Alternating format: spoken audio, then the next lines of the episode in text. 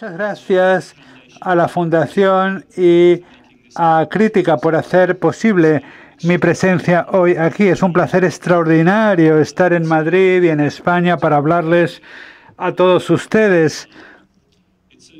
Realmente creo que me causa muchísima satisfacción que este libro se haya editado en español tan rápidamente porque España claramente está en la vanguardia de la crisis de la eurozona y todas las consecuencias de la crisis de la eurozona del 2008 y me gustaría explorar este tipo de cuestiones durante el turno de preguntas. Yo no soy especialista en historia económica española, pero el tema es tan importante para la historia de la crisis que no lo podemos evitar y espero que no lo evitemos durante el turno de preguntas. Y también me quiero disculpar por no poder dirigirme a ustedes en español.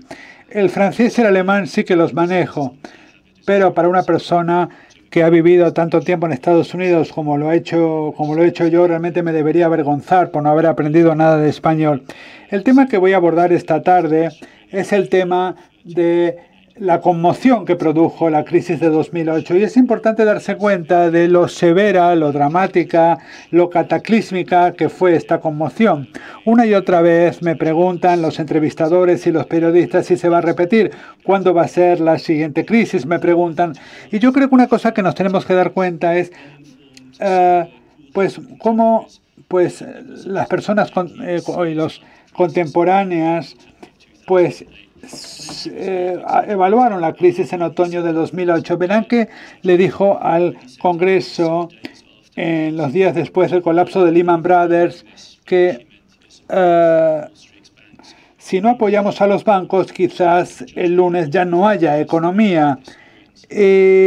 Pues eh, lo que estábamos, eh, a lo que estamos asistiendo en septiembre, octubre de 2008 simplemente era la peor crisis financiera que había visto el mundo hasta entonces. Es importante darse cuenta del significado que tiene esto, porque no estamos hablando de una de las fluctuaciones de la economía, no estamos hablando del tipo de esclerosis que le que puede surgir en la economía como resultado del proteccionismo. Estamos hablando del riesgo de un ataque cardíaco masivo, una especie de ataque cerebrovascular en el sistema financiero. En términos macroeconómicos, pues el significado puede resumirse en, en esta gráfica. Este es el flujo de dinero transfronterizo y fijaros en la escala del colapso entre 2007 y 2008, la enorme diferencia este es el aspecto que presenta una economía cuando entra en emergencia, cuando entra en colapso. Y esto es lo que vemos aquí. Por primera vez en la historia vimos la posibilidad no de que colapsara un sistema bancario nacional, y concretamente el estadounidense, con una serie de quiebras bancarias en Estados Unidos, sino que lo que se vaticinaba era el colapso de todo el sistema bancario eh, del mundo occidental. Y a esto se refería Beneke cuando se, se refirió a que 2008, la crisis de 2008 era aún más severa que la crisis de, 2000, de 1929. En aquella época sí que hubo quiebras bancarias que dieron lugar a grandes penurias, pero esto no puede compararse a una colapso de todo el sistema bancario occidental. Y el efecto que tiene esto, que, o el efecto de todo esto en la economía uh, global, no se hizo esperar ni muchísimo menos.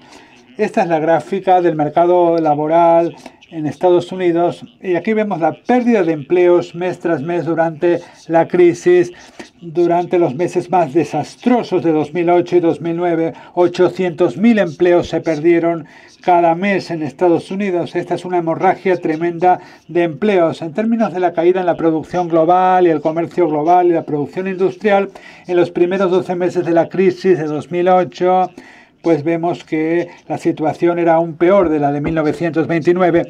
Este es el aspecto en la eurozona. Si ponemos en contexto las experiencias más posteriores de la economía de la eurozona que vemos aquí a la derecha, si nos fijamos en el colapso en el crédito durante, dentro de la eurozona, el, el, colapso, el colapso inicial se produjo en primavera, verano y otoño y después en el año 2008, que fue el momento en el cual vemos una repentina desaceleración de la eurozona. Aunque las cosas luego empeoraron, pero la conmoción inicial se produjo en este primer periodo de 12 meses. Esta es la gráfica del desempleo en España y muestra básicamente la misma imagen. Recordamos la agonía de la sociedad española, la economía española eh, en el contexto de la economía europea, vemos que pues eh, toda la ganancia económica y toda eh, la prosperidad económica prácticamente pues colapsó como consecuencia de la crisis de 2008, cuando el mercado inmobiliario español perdió muchísimo fuelle y esto no se produjo después de la caída de 2009, cuando los griegos realizaron su anuncio.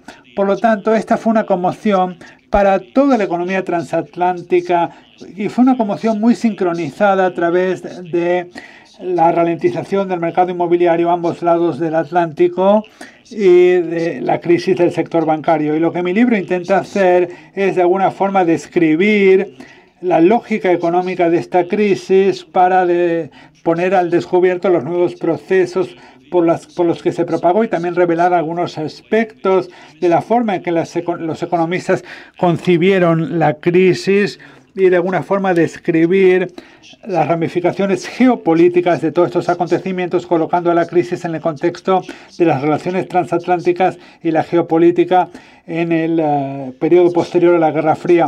Desde luego hay una cuestión que nos resulta familiar y la voy a comentar brevemente con una serie de imágenes, porque la crisis del 2008 realmente, ¿cómo se ha interpretado? Estas imágenes han sido uh, cogidas por los norteamericanos. En primer lugar, fue una crisis de los bancos de Wall Street, simbolizada por la caída de Lehman Brothers en septiembre de 2008 y que siguió al colapso de Bear Stearns.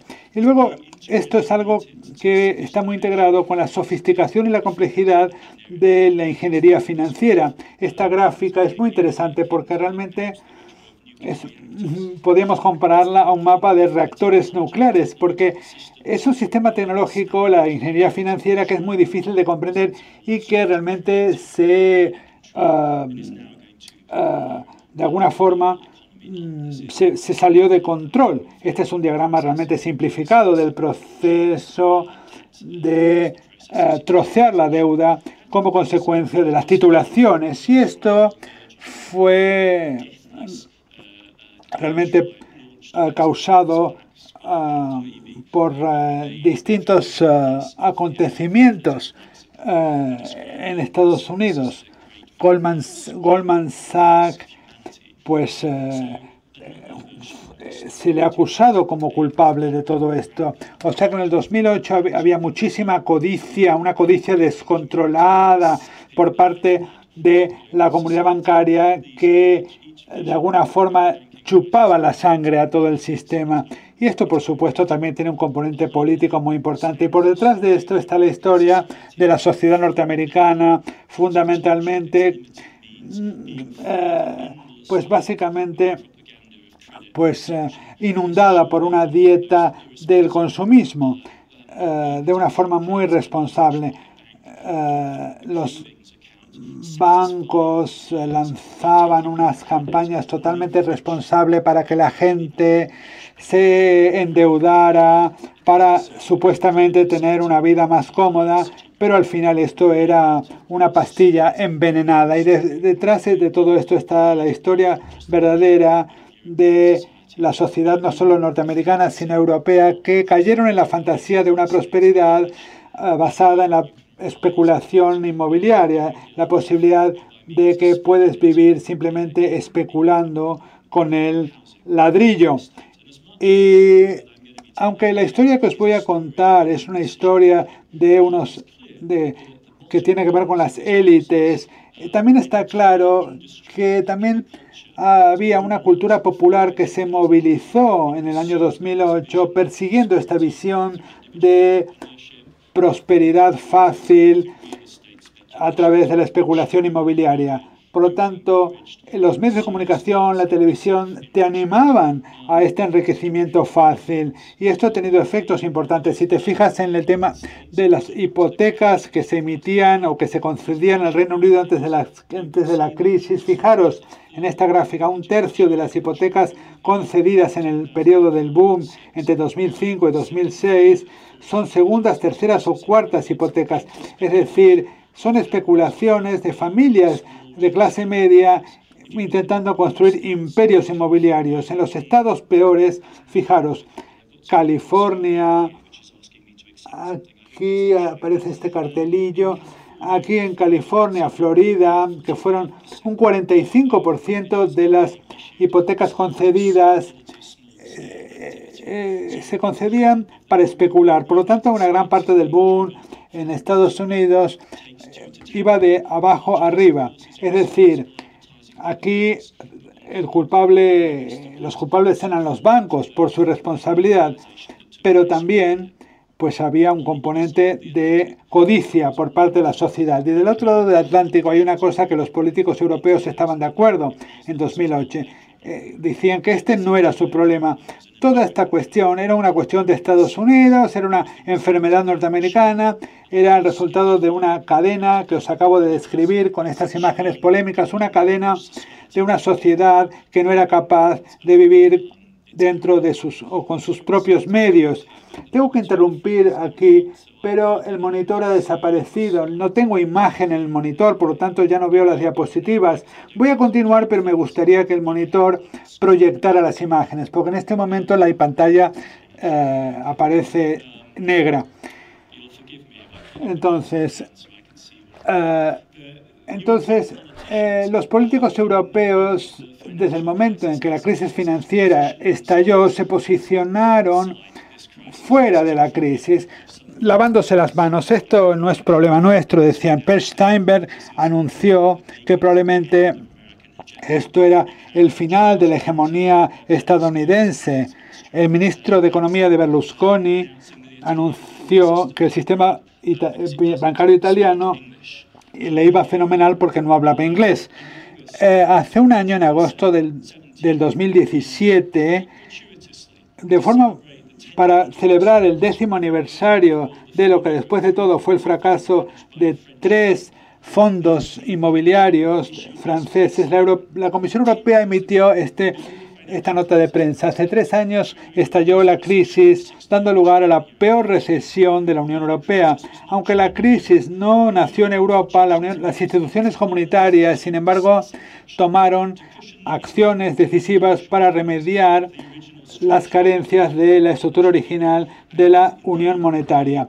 O sea que esto, digamos, es una reconstrucción bastante imaginativa de los acontecimientos que se habían producido hace 10 años, atribuyéndoselo a Estados Unidos y dando crédito a las instituciones europeas con la valentía de haber salvado al mundo. Si nos fijamos dentro de Estados Unidos vemos una historia muy diferente. Estos son datos recopilados por el Banco de Inglaterra intentando calcular un poco lo que estaba sucediendo. Lo que descubrieron fue que en los años anteriores a la en los meses anteriores a la crisis, en, en, la, en la época en la que se daban todas estas titulizaciones, el equilibrio entre a los bancos estadounidenses y los bancos exteriores cambió totalmente. El dinero inteligente es el dinero rojo, el dinero en rosa, es decir, el de los actores de Wall Street que limitaban sus compromisos en este segmento del mercado. Y lo que tenemos por encima, el segmento morado, es el dinero de los grandes bancos comerciales, Citigroup, Bank of America, que entraban en un mercado que se estaba enfriando. Pero incluso por encima estaban los bancos europeos, que también entraron a gran escala, titulizando un tercio de las hipotecas más tóxicas antes de la crisis. Si vemos bien el nivel de, del suelo, la participación de los bancos europeos es aún más sorprendente. Por ejemplo, en la zona de Cleveland, eh, postindustrial, una de las zonas cero del desastre de la subprime. Ahí es donde se concentraron sobre todo en el 2005 esos eh, préstamos. Esta es una historia norteamericana, es una historia de eh, razas y desigualdades raciales. Aquí tenemos los diferentes barrios y las zonas donde vivían eh, los afroamericanos, donde vivían las minorías desfavorecidas, iban subiendo, queriendo cada vez una casa mejor. Y vemos el resultado en el 2008. Y aquí están eh, las cuando perdieron y tuvieron que devolver sus casas porque no podían cerrar, no podían pagar. Y entonces tuvieron em, que entregar las llaves y se ejecutaron las hipotecas. Eh, esto ni siquiera son créditos. Se trata de una situación donde el Bunchback es el eh, fideicomisario. ¿Por qué el Deutsche Bank se iba a meter en un negocio como este? Porque si estás en el negocio de la titulización, lo que quieres es tomar unos créditos de baja calidad y de alto rendimiento donde se dividen en eh, tramos, se titulizan y cuanto más hay abajo, más puedes eh, conseguir por la parte de arriba. El Deutsche Bank se convierte en un elemento integral de la parte más peligrosa de la historia de las eh, hipotecas subprime en Estados Unidos. Y esto fue cierto, eh, es cierto que es una historia totalmente norteamericana, es una historia de la deuda y cómo va escalando en la zona del euro antes de que llegara la crisis en el 2008. Y si damos este discurso a un público alemán, estarán convencidos de que nos hemos equivocado con esos dos elementos, con esas etiquetas, porque la deuda pública, la deuda soberana no es un problema en la zona del euro. Si lo vemos eh, antes del 2008, y esto no es nada nuevo para la gente en España, lo que es un problema es la enorme explosión de deuda privada si Norteamérica tuvo una burbuja inmobiliaria, Europa la tuvo igual de grande o aún mayor. Aquí la expansión del crédito en el eje horizontal y los precios de la vivienda en el eje vertical. Y podemos ver Estados Unidos modestamente en medio de ese gráfico, España e Irlanda están ahí muy a la derecha. Eh, proporcionalmente eh, las burbujas de Irlanda y Española fueron el doble del tamaño de la de los eh, Estados Unidos. Y todos atribuyen la fuente de la crisis a Estados Unidos. Esto no es una historia ni norteamericana ni de la eurozona.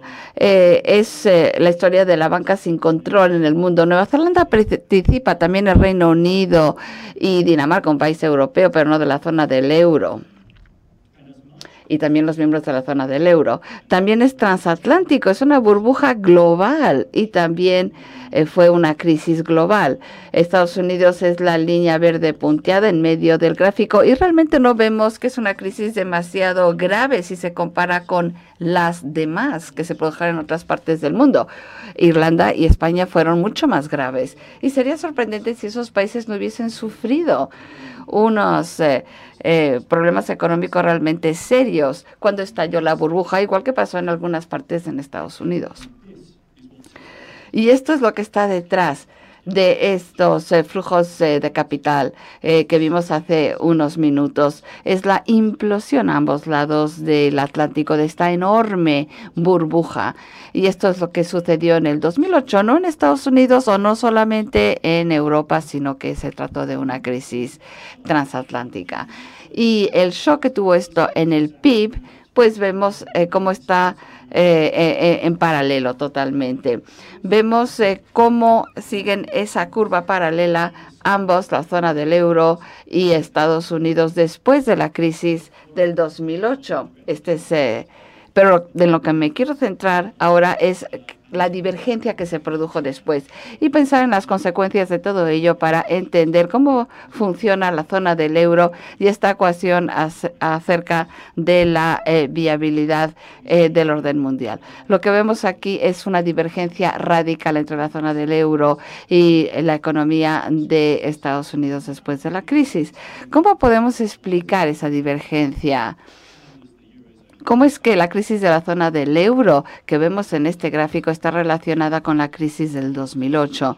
Porque fue muchísimo más duro superar lo que fue un shock común en el 2008 después de esa crisis. Aquí la misma historia medida no solamente en términos de PIB, pero en términos de paro. Y vemos cómo van en paralelo en, en ambos lados del Atlántico, seguido por esa divergencia.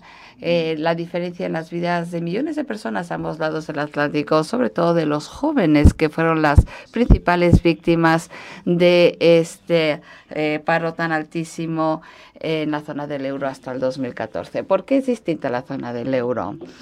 Bueno, pues podríamos decir que tiene que ver con eh, la austeridad, los programas de austeridad. Y bueno, esto es muy real en el impacto que tuvo, impacto desequilibrado. Eh, digamos lo que digamos, eh, la crisis hizo que se redujeran los presupuestos del gobierno. La pregunta es por qué no se vio eso compensado por una expansión eh, en las eh, economías mejor situadas, sobre todo la alemana. Lo que vemos es una contracción simultánea en todos los presupuestos de todos los países de la zona del euro, con unos eh, terribles efectos en la demanda agregada. Pero esto es una explicación de por qué esa divergencia, por qué estos, esos niños divergen. En, 2010 todo el mundo estaba convencido que eran griegos, no solamente en la zona del euro, en la austeridad se ve en todas partes. En el 2000, en, en Toronto, el G20 tomó una decisión en el 2010 y dicen hay un riesgo de que unos ajustes eh, eh, sincronizados a las diferentes economías podían eh, tener un impacto negativo en la recuperación, pero si no introducimos consolidación que es necesaria, esto también podría perjudicar el crecimiento.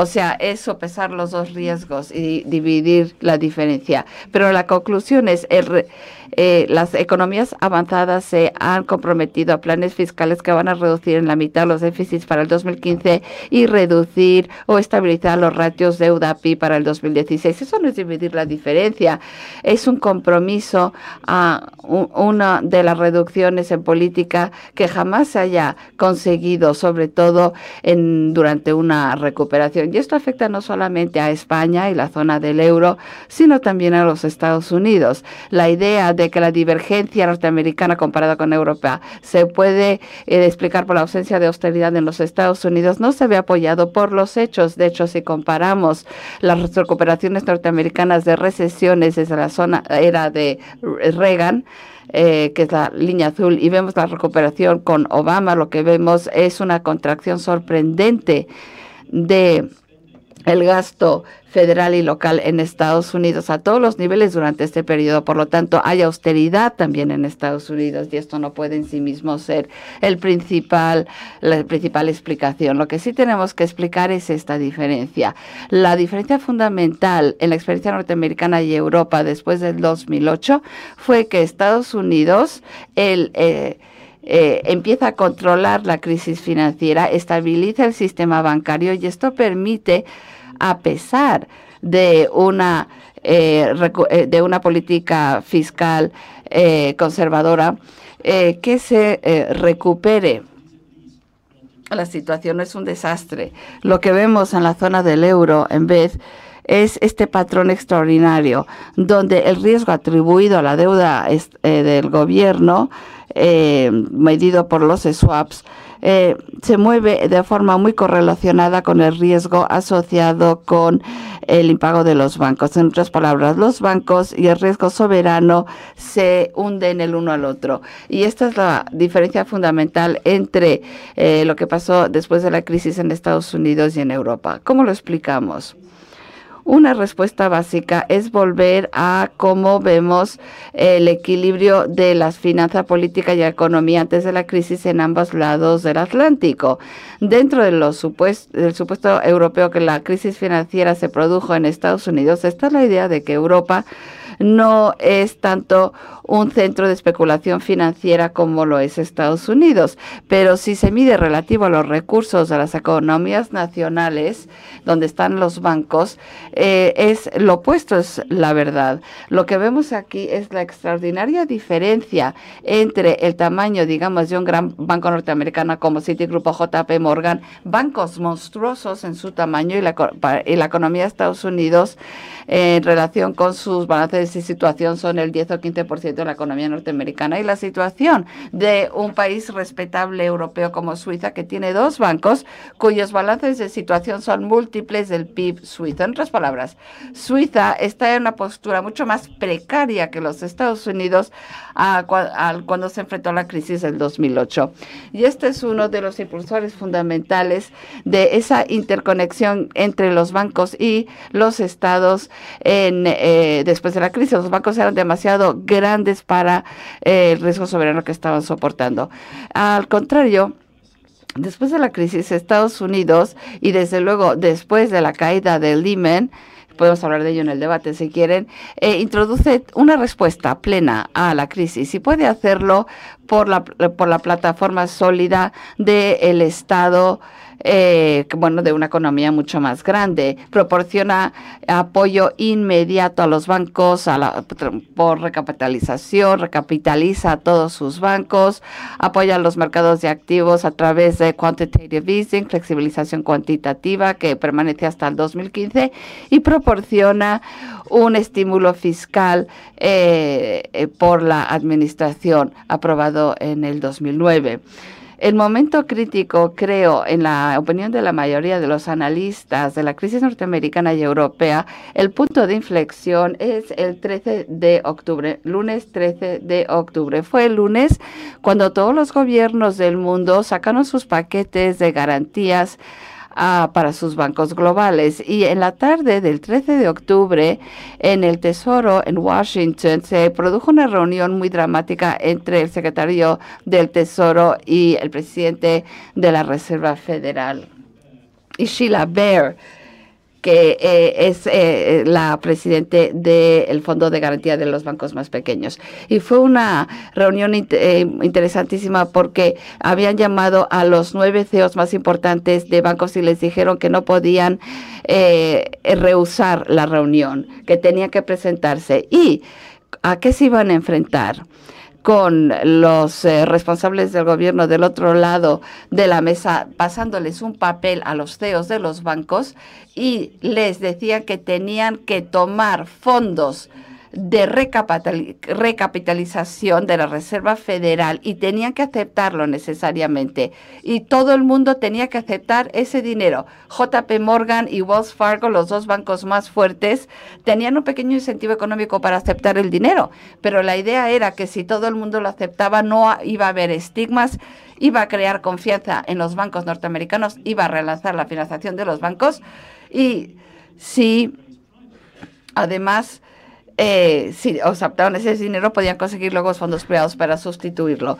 Bueno, eh, el representante de la Reserva Federal en Nueva York dijo, bueno, no, porque esto no nos afecta a nosotros, esto es una crisis que afecta solo a la parte eh, de eh, occidental del país. Y pero claro les dijeron que no vamos a informar que están descapitalizados si no aceptan ustedes los fondos y si no es y si eso pasa mañana van a venir ustedes por dinero y les va a salir más caro. Otro elemento clave es que el dinero no era caro. Eh, a traer y trajeron a los bancos más fuertes y los bancos más débiles y los términos tienen que ser muy buenos. Eh, esto no es un acuerdo de la mafia, esto no es el padrino, no es una oferta que no puedas reducir, es, eh, aceptar sería una oferta que serías idiota si no lo aceptas. Pero la consecuencia de ello fue dramática porque lo hace es restabilizar el sistema bancario norteamericano y establece los términos para la, la rápida recapitalización el año siguiente. ¿Por qué lo pudieron hacer? Parte de la respuesta es que en relación con los... Eh, recursos del Tesoro norteamericano a unos bancos grandes son pequeños, pero no era sencillo hacerlo. Después de todos los norteamericanos sí eh, metieron la pata y no podían ver una forma de salvar al Lehman sin eh, recursos del gobierno. Eh, lo que pasó era un drama para los norteamericanos. No pudieron eh, salvar a Lehman y luego tuvieron que nacionalizar sus bancos, que es una, un paso dramático. Pero lo que pasó en esa reunión es muy peculiar, porque por una parte tenemos a Frank Paulson, el secretario de Tesoro de los Estados Unidos, el descendante de Alexander Hamilton, diciéndole a los bancos, tienen que tomar este dinero, y por otra parte, Hank Paulson, dos años antes, era el CEO de Goldman Sachs. Otra forma de leer la reunión es que dos grupos de banqueros de Wall Street, de Wall Street se reunieron en una sala y decidieron ellos mismos cuánto dinero de los contribuyentes norteamericanos iba a se, iba, se les iba a dar y ahí había una red de interconexiones entre el dinero y el poder en los Estados Unidos que no puede representar que no podemos representar sino que sin que parezca una teoría de conspiración. Realmente parece que perteneces al eh, parece que estás ahí eh, en una eh, red de influencias, pero este Rubén fue lo que estaba detrás. Él, Rubin, también había estado en Goldman Sachs. Todo el equipo de la administración Obama, su departamento económico, fue reclutado de esta red. Ahí tenemos eh, eh, Brad Segments y Brad DeLong, eh, que es un blogger que está en Berkeley. Todos están conectados, el señor Ribimi a la derecha y este es el encuentro entre Robert Bowman y Hans Paulson eh, cuando decía que estaban haciendo el trabajo de Dios en Goldman Sachs y, mm, y eso es lo que creía que tenían en común porque esto tiene que ver con las administraciones, con los partidos. Se trata de un vínculo extraordinario, tan fuerte que tienes que estar dentro de una universidad de la Ivy League norteamericana para apreciar lo denso que son estas eh, conexiones. Y yo les puedo decir que eh, la red es muy, muy densa. Eh, y es algo extraordinario. no solamente es una élite que está muy unida, sino que es una élite económica y política que tiene el sentido de tener una misión. Una cosa importante de Estados Unidos en el 2008, que es un Estado en guerra. Lleva en guerra desde el 11 de septiembre. Como europeos no le damos importancia, creemos que es un melodrama norteamericano, pero de hecho parte de la identidad de los decisores políticos norteamericanos es eso, y además lo dicen muy claramente. Aquí tenemos eh, una escena muy relevado, reveladora donde tenemos diferentes personas aquí. Madeleine Albright, la inspiración del partido eh, demócrata Colin Powell, que es eh, el jefe, de, jefe del mm, Estado Mayor, y Geithner, eh, que representa a la Reserva Federal en la administración Obama. No se trata de redes personales, es la idea de que se comparten unos valores por parte de estos decisores que les hacen totalmente distintos a sus homólogos europeos, porque lo que cree que hace Tim Guideland después del 2009 es heredar eh, la misión de gente como Larry Summers en los 90 y ellos creían que estaban implantando lo que Summers llamaba la doctrina Powell de gestión de crisis financiera. Y esa doctrina es la aplicación en la finanza de las lecciones aprendidas por los militares en la guerra de Vietnam. Lo que estos decisores políticos norteamericanos están haciendo es pensar cómo desplegamos la fuerza de forma que te dé eh, poder histórico. Y esto no se hace a través de seguir las normas, se hace pensando de forma operativa eh, a la hora de gestionar la crisis. No se ven limitados como muchos eh, conservadores europeos o neoliberales europeos por el sentido del gobierno. No, tienen una idea muy idea de la necesidad de acción en situaciones de emergencia. Y esto está reflejado no solamente en lo que hacen los norteamericanos nacionalmente, sino cómo posicionan Estados Unidos en un actor global en la crisis. Hay dos elementos aquí que quiero subrayar y que subrayo en el libro, la voluntad del FED de actuar como un prestador de último recurso en la crisis es realmente extraordinario. Eh, haciendo frente a la implosión del sistema bancario transatlántico con la escasez de dólares que había, lo que hace la Reserva Federal es dar un paso hacia adelante. Y esto viene de la, de la organización de noticias Bloomberg y salió y subió hasta la Corte Suprema y se revela en tiempo real o casi en tiempo real la anatomía de la operación de un prestamista de último recurso. Es cuando un banco central toma eh, activos no líquidos de los libros de los bancos y les da efectivo. Es como se evita que la gente vaya corriendo a sacar el dinero del banco.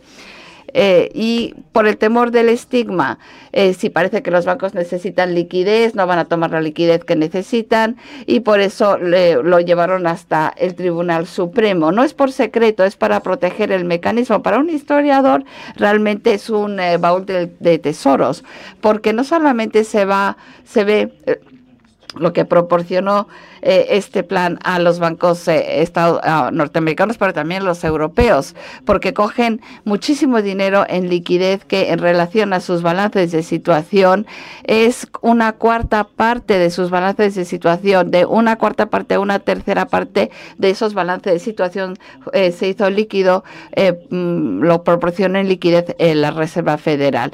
Y si no funcionaba, pues había otro mecanismo para dar liquidez al sistema transatlántico a los bancos a ambos lados del Atlántico, como si, como si fuese una máquina de efectivo. Les daba líneas de swaps de liquidez que permite al banco eh, eh, utilizar los bancos que necesitan sus bancos locales a cambio de unas eh, cantidades acordadas de las cantidades que puede, de dinero que pueden imprimir. Los créditos del Banco Central Europeo se les llaman unos euros y la Reserva Federal porque es como un acuerdo de alquiler, pero estamos hablando de mm, decenas de billones de dólares que intercambian manos, que cambian de manos. Y el Banco Central Europeo eh, dice que va a equiparar los euros que eh, le está dando eh, a la Fed. La escala de todo esto es gigante. Para finales de 2008, según pues se contrajo el crédito en el, en el dólar, pues las finanzas transfronterizas se precipitaron. La Fed lo que hizo fue ofrecer la liquidez necesaria para el sistema bancario y en el 2008 se, ha dicho que ah, esto fue una medida extraordinaria y los flujos de dinero que se van agregando, que para el BCE supusieron eh, una, medio billón de euros, ah, pues eh, era como si el Banco Central Europeo se hubiera convertido en la decimotercera sucursal del FED. Y la gente que hacía esto era consciente de que esta era una transformación enorme del papel de la FED. El, eh, prestamista de último recurso, pues ser prestamista de alto recurso a todos los bancos del mundo a través de transferencias a esta escala, pues no es la idea que tiene nadie del papel del Banco Central, pero lo hacen pues porque Estados Unidos es el ancla del sistema bancario mundial y los resultados para Estados Unidos serían terribles si no lo hicieran. Es parte de un paquete concertado y esto ah, ha sido ah, empujado por Tim Geithner y además si no participas en este círculo de bancos que reciben eh, líneas de swap, si no estás en, digamos, en esta categoría de bancos, pues tienes que acudir al FMI. Pero el FMI al principio de la crisis era una eh, institución muy pequeña que desde finales de los años 90 había sufrido muchas crisis de legitimidad. Las críticas a la globalización, pues afectaron muchísimo al FMI, lo habían deslegitimado en 2007, pues se despidió a muchísima gente porque el FMI en ese momento tenía dos clientes, solamente Pakistán y Turquía. Por lo tanto, no parecía que iba a tener un papel muy importante en el siglo XXI porque no gozaba de respeto de eh, los países del tercer mundo. Y esto no ayudaba a que Washington considerar a esta institución, cuya sede central estaba en Washington, como algo realmente uh, demasiado prestigioso. Uh, el papel del FMI, como digo, uh, sufrió muchísimo. Pero ahora el FMI ha cambiado bastante su papel. Desde finales de 2008 ahora nuestra obsesión muchas veces nosotros muchas veces ignoramos los efectos de la crisis sobre Europa Oriental, por ejemplo. Y eh, aquí es donde el FMI pues ha tenido un papel muy importante y para eso ha tenido que cambiar su filosofía. Tiene que pasar a ser una institución capaz de lidiar con una crisis financiera enorme cuyo orden de magnitud son billones de euros. Por lo tanto, en primavera del 2009, en la reunión del G20, un punto importante del orden del día fue expandir los recursos del FMI para que pudiera sostener este proceso de atrapar los uh, problemas de la crisis. Y la ironía es que el principal beneficiario de esta expansión de los recursos de el FMI fueron uh, los bancos europeos, porque el FMI hizo una gran aportación a la crisis griega. Y de eso quiero hablar ahora, porque si esta es la energía, si este es el tipo de autoidentidad, si estas son red, las redes sociales que, están, que han impulsado la lucha contra la crisis norteamericana en 2008, pues nos da una idea un poco para comprender los déficits en Europa y también nos permiten comprender por qué el Reino Unido y Suiza, pequeños países con bancos enormes, consiguieron sobrevivir a la crisis como pudieron hacerlo. Porque ah, son, uh, fueron capaces de organizar una respuesta sostenida a la crisis. Muchas veces estas cosas son importantes para comprender las diferencias y en la eurozona lo que sucede es que se da una dispersión donde el Estado soberano y los bancos pues sufrieron mucho. Muchas personas dicen, especialmente los de izquierda, es que el manejo de la crisis por parte de la eurozona tiene que ver con uh, una política de uh, pensar que este es el problema, pero atacar otro problema diferente, como hacen los magos. Y la idea es que los gobiernos europeos comprendían que la crisis de 2008 era una crisis bancaria y lo que hicieron es con uh, medidas políticas la convirtieron en una crisis soberana, pero solamente era realmente una crisis soberana en Grecia y no en otros países. Por lo tanto, los bancos europeos, la idea era que tenían que ser protegidos a, costa del bolsillo de los contribuyentes. Y aquí llegamos a un tema importante porque los bancos han sido el eslabón débil en la crisis y en España y en Irlanda han sido los principales actores. Entonces, uh, como una suerte de cuña que se introduce en esta narrativa, pues esta idea podría pasar por algo creíble. Pero mm, es tentador decir que si uh, los que lucharon contra la crisis eran amigos de los bancos europeos, es uh, realmente da miedo pensar qué hubiera pasado si hubieran sido enemigos, porque realmente se asestó un golpe enorme a la competitividad del sistema bancario que no tenía plataforma para obtener uh, beneficios domésticos. Y actualmente pues se ven muy superados por los norteamericanos y los asiáticos. Si los de la izquierda tienen razón diciendo que la eurozona es una plataforma de acumulación de dinero por, por, las empresas europeas, también habría que decir que entre 2008 y 2014 fue un desastre. Pero yo creo que esta no es una estrategia exitosa para uh, quitar los problemas de los bancos europeos de la escena. Yo creo que en realidad los problemas de los bancos europeos y de los estados soberanos se entremezclaron y no se redujo la presión que sufrían los bancos, sino que se incrementó la presión que sufrían los bancos, como hemos visto en Italia y en Grecia, donde la crisis en el mercado de deuda gubernamental creó muchísimos problemas para los bancos.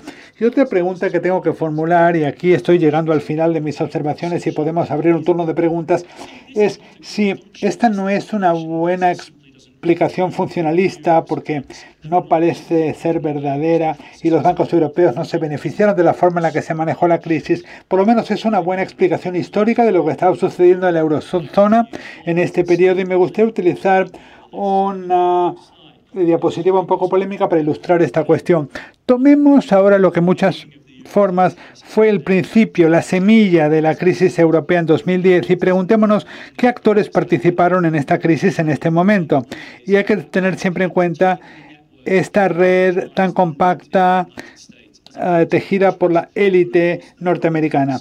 Bueno, pues tenemos los bancos uh, griegos y también el gobierno francés, que estaba muy cerca de seguir una política eh, también impulsada por sus bancos en la eurozona. Y también estaba uh, Alemania y la segunda coalición de Merkel. Y también está el BCE como una voz muy importante en todo el debate que a toda costa quería evitar un uh, descuento de la deuda. Y en el gobierno de la segunda coalición de Merkel, que es muy importante, tenemos la oposición del SPD, que es eh, la oposición en Alemania, y también la, el Tribunal Constitucional de Alemania, que tiene uh, sus opiniones sobre lo que Bruselas puede o no puede hacer. Y luego también el Banco Central Alemán, que vigorosamente se resiste a cualquier esfuerzo del BCE de comprar bonos. Y luego tenemos la administración Obama que le preocupa la crisis griega, no porque le importe Grecia, sino porque el, el mercado de dinero norteamericano tiene mucho dinero invertido en deuda europea y no quieren que Grecia se convierta en otro Lehman Brothers. Y esto significa que el FMI está implicado porque la administración Obama tiene el voto eh, decisivo en el FMI. Y también en el FMI hay que escuchar a los suizos, a los argentinos, a los brasileños y a los chinos. Y por último, no menos importante, tenemos a los mercados que impulsaban todo este proceso con una presión implacable de los mercados que actuaban sin creerse realmente este proceso tan incoherente de toma de decisiones. Es verdad que la crisis en la eurozona se traduce de una crisis de bancos pasando a ser una crisis de deuda soberana. Pero mi sugerencia es que esto sucede no como resultado de una estrategia concertada de sustitución, sino como resultado de un común denominador uh, inferior. Porque fijaros en la complejidad de la imagen que os he mostrado de Europa con esta ima imagen de Washington en 2008. Y entonces ahí tenemos a todas las personas importantes en una única fotografía. Está Ben Meneki, está Ham Colson y también están los líderes del Partido Demócrata con Nancy Pelosi que está en primera línea. Yo creo que el resultado de la austeridad el énfasis en la reforma del lado de la uh, oferta en el mercado financiero, eh, la, la, implacable, el implacable énfasis en todas estas cosas no, no significan que se haya querido proteger a los bancos o que había algún tipo de agenda para la eurozona. Preguntarle a cualquier uh, conservador alemán y te dirá que sus sueños no se han visto realizados. Lo que hay que pensar es que en ausencia de poder uh, llegar a ningún acuerdo sobre la reestructuración de la deuda y el apoyo de los bancos centrales, que realmente exigía la crisis y que realmente se intentó conseguir en 2012. Entonces, en ausencia de todo esto, llegamos a este mínimo común denominador. Y con esto no quiero minimizar el daño que se ha hecho. Lo que quiero decir es que hay que tener muy claro cuál ha sido el proceso de toma de decisiones políticas que ha conducido a este resultado que ha sido un desastre tan grande y tan poco óptimo para toda Europa. Y desde luego el problema, y ahora llego al final de la charla, es la forma en la que toda esta solución tan inapropiada, esta política de extender y fingir, siguió uh, intentando decir que la crisis griega se iba a superar y que no pasaba nada. Y la consecuencia de todo esto fue no contener la crisis, sino ampliarla desde Grecia, que realmente es un actor trivial por sí solo, a entidades que no son tan triviales como España e Italia. España, como siempre les explico a mis interlocutores norteamericanos, eh, tiene el estado de Texas, tiene el tamaño del estado de Texas. De esta forma, los norteamericanos se, dan cuenta de lo importante que es España y además, pues también se puede decir que España tiene el tamaño de California y Italia, que también causó muchos temores en el 2011. Ahora sabemos lo que es importante para romper este bucle. Disciplina fiscal, unión bancaria y compra de bonos por parte del Banco Central Europeo. Y os dejo con esta idea. Sabemos lo que es necesario para estabilizar el sistema. Esto es esencialmente lo que hicimos los norteamericanos, lo que hicieron los norteamericanos en 2008. Hemos tenido 10 años de experiencia con medidas equivocadas y este otoño nos hemos enfrentado a una repetición de la misma situación que ya hemos visto. Y esto lo vemos día tras día en los mercados de todo el mundo. Ya oímos a especuladores de todo el mundo que se preguntan si estas gráficas de aquí que muestran la correlación entre la deuda soberana italiana y los dos bancos italianos más importantes y se preguntan si esta es de alguna forma una diapositiva que augura otra crisis. Al escribir un libro como este, pues yo quiero decir que sinceramente espero que el verano próximo no sea necesaria una nueva edición del libro, porque esto pues nos indicaría que todavía estamos en una crisis ah, que no se ha resuelto hasta la fecha actual. Gracias por su paciencia y estaré encantado de contestar sus preguntas.